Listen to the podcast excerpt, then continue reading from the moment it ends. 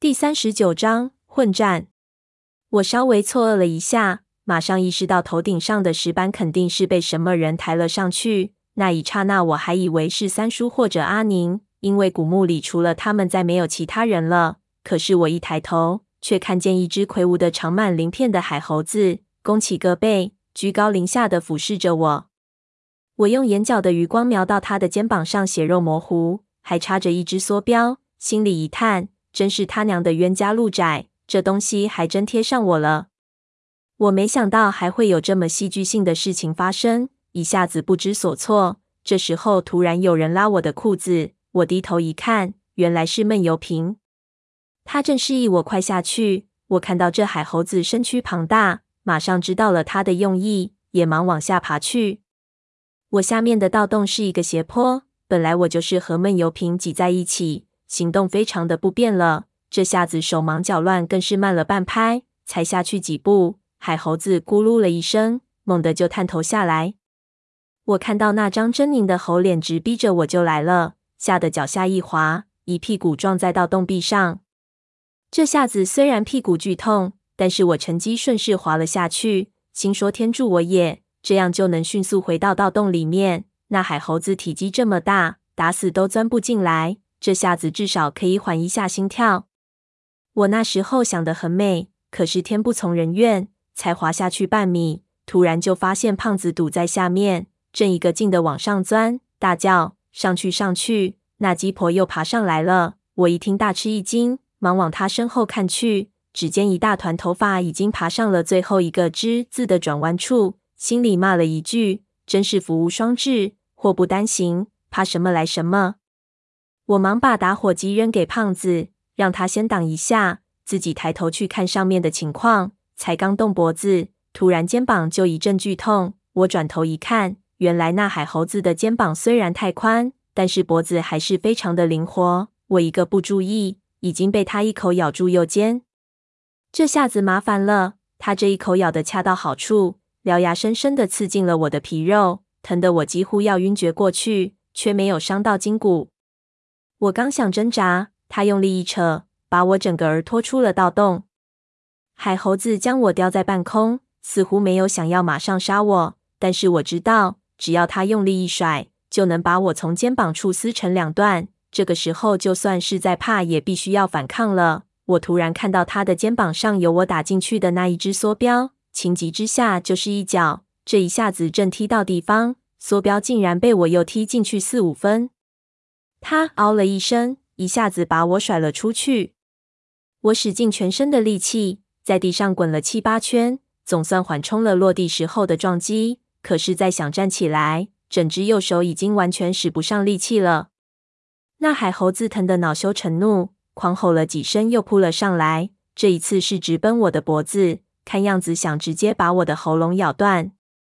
他来势极快，我避无可避，只好用手去挡。这无疑是螳臂挡车，但是如果不这样，我恐怕连脑袋都保不住。这个时候，胖子突然从后面扑了过来，一下子抱住了海猴子的脚，把他绊了个狗吃屎。两个人同时倒地，滚成一团。胖子非常敏捷，还想学武松打虎，爬到他背上去。可那海猴子的力气极大，胖子根本压不住他，被他一脚踢得飞了出去。我一看胖子也治不住他，心叫不妙。果然，那海猴子朝胖子呲了呲牙，转头又向我扑过来。我一看，你他妈的是针对我啊！忙去摸腰里挂着的气枪，一摸就响了起来。刚才爬石壁的时候，为了顺利脱身，早就把那长矛一样的枪扔了，如今可能已经被压成一团麻花了。现在后悔也来不及，海猴子瞬间就到了我面前。我以为他肯定会一口咬住我的脖子，把我的脑袋扯下来，索性把眼睛一闭，就在那里等死。没想到他似乎还有气没消，一脚狠狠踩在我的肚子上，这一脚差点没把我的脊椎给踩折掉。我一口血吐出来，疼得几乎失去了意识。他还不罢休，又抬脚想踩我的胸口，可是脚刚抬起来，突然“梆”的一声巨响，我也不知道是怎么一回事情。只见他嗷一声就被敲得飞了出去，摔了好几个跟头。我转头一看，只见胖子天神一样走了过来，手里举着面大铜镜，现在还在不停地震动。我看了啧舌，看来造成刚才巨响的凶器就是这个了。这胖子的手真黑，那一下要是人，就铁定给拍死了。我暗自提醒自己，以后千万不能得罪他。胖子此时正在气头上，不等那海猴子爬起来，冲上去又是反手一下，同样“棒”一声巨响，那海猴子脸都被敲得变形，又滚出去好几米。可惜这海猴子体格非常的健壮，这几下子没对他造成重创。不过他也知道了胖子的厉害，再也不敢冲过来。几个飞窜爬上了一根柱子，在上面对着胖子直吼。这个时候我已经发现了。这里就是闷油瓶说的放置天宫模型的房间。最直接的证据就是房间四面墙上有四幅巨大的影画。我现在没办法仔细去看这些画的内容是否和他描述的符合，但是可以肯定，这里的情景在他们离开二十年后一点也没有变化。不过让我诧异的是，这个房间并没有他说的那么大。这里能让我感觉他所说的壮观的，只有边上金丝楠木柱。的却是三人环抱货真价实，其他的东西顶多只能算是豪华而已。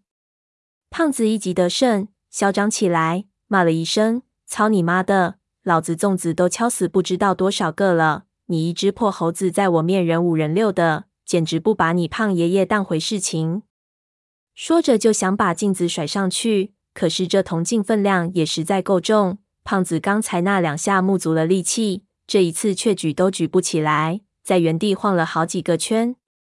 这海猴子非常狡诈，看他发力不成，突然就从柱子上跳了下来，猛地把胖子扑倒在地上。胖子反应不及，被压在了下面，一时间也推不开，结果结结实实挨了那海猴子一爪子。这一巴掌就直接甩掉胖子一块皮。胖子什么时候吃过这种亏？一下子眼睛都红了，狂吼一声，一口就咬住他的脸。那海猴子疼大吼一声，跳起来，远远的逃出去好几步。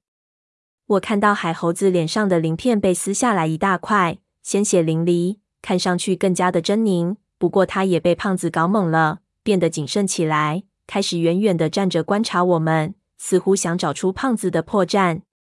胖子这个时候也是硬撑着，我看他气都接不上来，体力消耗的很厉害。双方对峙了几分钟。这海猴子毕竟是动物，没办法和人一样，开始精神不集中起来。他打了个哈欠，转了转头，开始左顾右盼。马上，他就看到闷油瓶正在咬牙把到洞口的石板盖回去。那石板非常的重，一个人实在很难抬动，他只能一寸一寸的拖着。这海猴子看到闷油瓶一个人落单，杀心又起，大吼了一声就冲了过去。我心里一惊。没想到这东西也颇有人性，知道吃软怕硬，忙大叫：“当心！”闷油瓶已然察觉后面劲风突起，没有办法，只好放下石板，一个打滚先逃过一劫。那海猴子一爪落空，马上又是一扑。我知道闷油瓶必然有能力对付这东西，也不是很担心。只见他往前跑了几步，把海猴子引到一根楠木柱边上，突然一跃，第一脚踩到柱子上。然后一蹬，凌空跳舞一样的一个转身，两只膝盖就狠狠压在了那海猴子肩膀上，只把那海猴子压得身子一矮，差点跪了下去。我不知道这是什么功夫，只看得眼睛一亮。不过那海猴子非常的强壮，这一下子几乎没对他造成影响。不过闷油瓶还不罢休，不仅没有立即跳下来，反而双腿一夹，用膝盖夹住了他的脑袋，然后腰部用力一拧。就听一声清脆的“克拉”，那海猴子的脑袋不自然的被拧成了一百八十度，整块颈骨都被绞断了。这一系列动作几乎在一秒内全部完成，简直是秒杀！我和胖子看的下巴都掉了下来，都觉得自己脖子一疼，好像抽了筋一样。我想起那血尸的头，心说肯定也是这样被他拧下来的，不由直吸凉气。这一招太狠了，我都替那海猴子觉得不值。闷油瓶跳下来后，忙冲回去搬那块石板。我看到一团头发已经从到洞口里冒了上来，忙叫胖子去帮忙。胖子还是老办法，先用打火机把那团头发逼下去，然后和闷油瓶一起把青钢石盖回了原位。那劲婆很不甘心，在下面撞了好几下，想把石板撞开。胖子怕他把石板撞裂了，索性一屁股坐了上去，把洞口牢牢的压死。撞击的声音一直持续了十分钟。无奈胖子加上石板，不是一般人能抬得动的。胖子被震得力竭，下面的东西才平息下来。他骂了声娘，累得一下子躺到地板上不动了。我看危险过去了，长出了一口气。这个时候，右手已经恢复了知觉，可以做一些稍微的活动了。